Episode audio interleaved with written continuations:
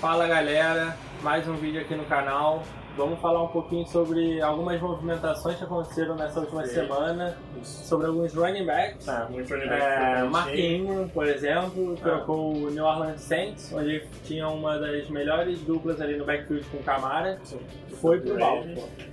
É, é uma troca interessante pra ele, né? Pro Marquinhos, que tem, sempre tem tido bons números no Saints, mas em relação ao Fantasy, sempre foi um cara que a gente nunca confiou pra ser running back número um, até porque sempre dividiu com o Camara, que é um cara muito talentoso e tal, e sempre teve ele tipo, como running back número 3, algumas vezes como running back número 2. É, eu acho que em Baltimore ele pode ter alguma queda de produção em relação ao número de touchdowns, porque não é um ataque tão explosivo, porque tipo assim, não é fácil ele sair de um time que faz, sei lá, 30, 30 e poucos pontos por jogo para um time que faz 23, 24. Mas é uma troca interessante para ele porque ele deve, deve ter um número muito alto de, de toques na bola por jogo, né? Porque o Baltimore com o Lamar Jackson foi um dos times que mais correu com a bola, os running backs foram os que mais tiveram jardas, muitos também, até touchdowns, foi um time com bastante touchdowns com os running backs, então é interessante para ele isso. Vai ser muito interessante também ver o Ingram como que vai ser essa química dele com o Lamar Jackson, né? As situações de read option, é, ver como que vai acabar o ataque do Baltimore saindo. Na última temporada a gente sabe que foi um ataque bastante limitado. Sim. É, basicamente corria. Sim, é, vai É. ser uma questão interessante porque nos Saints, apesar do Marquinhos não ser um cara muito de receber bolas, ele tinha uma média de pouco mais de 3 targets por jogo, né? Nos Saints, a gente não sabe como isso vai acontecer porque o Lamar Jackson praticamente não lança No bola. É, no Raiders, o, o, o, o Lamar Jackson praticamente não lança bola para running back. Ele não tem, ele não, tipo, não desenvolveu isso ainda. É, mas ele pode começar com o Mark Ingram, porque é um cara que, apesar de não ser prioritariamente um, um, um recebedor, assim, um bom running back recebedor, é um cara que pode desenvolver isso nos Ravens. Mas eu acho que o Marquinhos em Baltimore vai acabar se tornando um pouco, digamos que um pouco mais confiável em jardas. Sim. Eu acho que ele vai ficar ali na média de 80 jardas por É. jogo, 85. E eu acho que ele vai ter alguns um pouco mais de toques na bola, Sim. mas eu acho que a questão de touchdowns realmente vai cair. Eu acho que ele vai ficar ali como running back 3, running back, running back 2. É, eu, eu Running back ele como dois. running back 2. Não tem no muito running Saints, back. ele tinha, no Saints ele tinha uma média de 13 toques na bola por jogo, por aí. Eu acredito que no Baltimore ele chega a 17, 18, talvez até 20, dependendo de como ele comece a jogar. Né?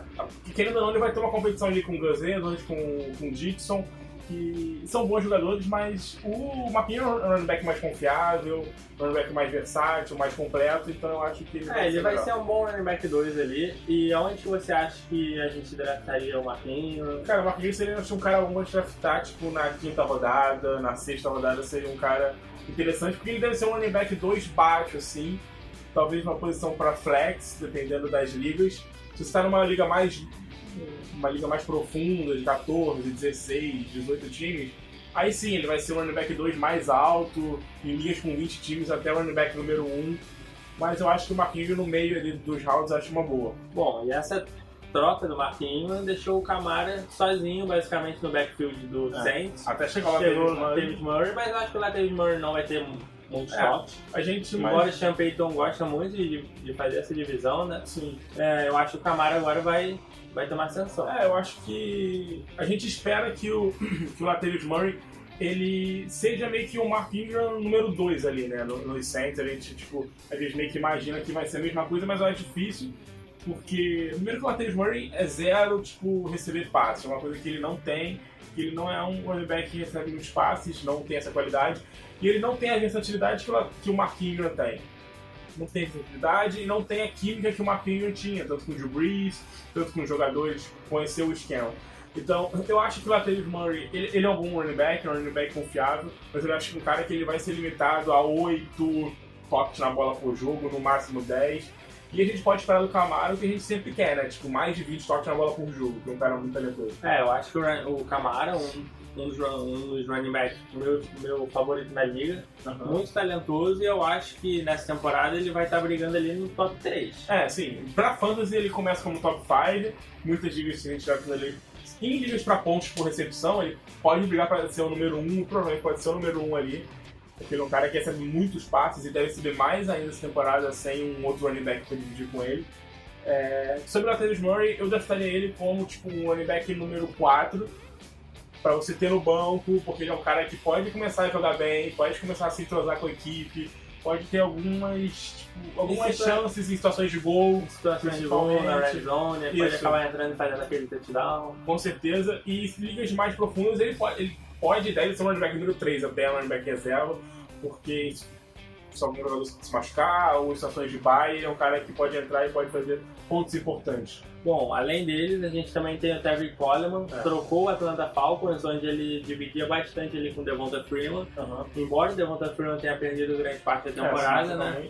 É, o Terry Coleman vai para São Francisco. E o que, que, você acha aí? Cara, é uma questão difícil do Terry Coleman, porque primeiro que tem três running backs lá, né? O McKinnon, tipo, a gente, todo mundo esperava muito do McKinnon na temporada passada, mas se machucou, não jogou Saiu basicamente no segundo ou terceiro é. round no último ano. Era um cara que a gente esperava muito para ser um running back 2 sólido, mas não conseguiu jogar. O Matt Breda é aquele cara que é um bom running back, mas é um cara que também se machuca muito.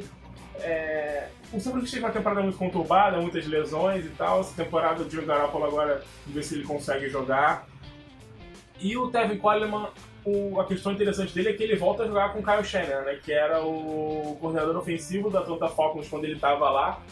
E tipo, foi a melhor temporada do Tevin Coleman, fez uma temporada sensacional ali, aquela dupla com o Devonta Freeman, ele foi muito bem. Acabou caindo um pouco nas outras temporadas, mas temporada passada ele foi bem, teve alguns bons jogos. Não é um, um running back muito consistente, mas ele é um cara que eu colocaria ele como running back número 3 nas ligas e provavelmente número 2 em ligas mais profundas porque a gente não sabe muito como é que vai ser a divisão de bolas no, no São Francisco, então fica uma incógnita é, muito Até grande. porque não deu pra entender muito bem essa ação que o São Francisco fez, Sim. porque eu não vejo o Tevin Coleman e o McKinnon como complemento, porque é. eles têm estilos de jogo bem parecidos. parecidos. É, eu não sei se São Francisco tem dúvidas sobre a, o retorno é. da lesão do, é, eu, do Jerry McKinnon. Existem notícias né, de pessoas achando que o São Francisco pode tentar dispensar o, o McKinnon, porque é um cara que não jogou na equipe, não, não afetaria muito o salary cap da equipe. Volta de uma lesão muito difícil para running back se recuperarem, é mais difícil. Se o, o Jerry McKinnon for realmente dispensado do 49ers, o Tevin Coleman é o running back número 2 pro Fantasy. Sem dúvida, um sólido running back, back número 2. Mas com o McKinnon ali, e principalmente pelo valor do contrato que o Tevin Coleman chegou, que foi dois anos, 10 milhões. É um contrato tipo 5 milhões por ano. É um contrato bem baixo para até para running back. Então, assim, ele é um cara que não veio com um contrato para ser um running back, tipo, número um ali, o líder no backfield. Então eu acho que o, o Tevin Coleman vai ser o running back número 3, na mesma coisa do Jeremy McKinnon pro Fantasy. Acho que os dois vão ali ser o número 3, eles devem ter 40% de toques ali na bola cada um, e o Matt Brady um pouquinho abaixo, com uns 15%.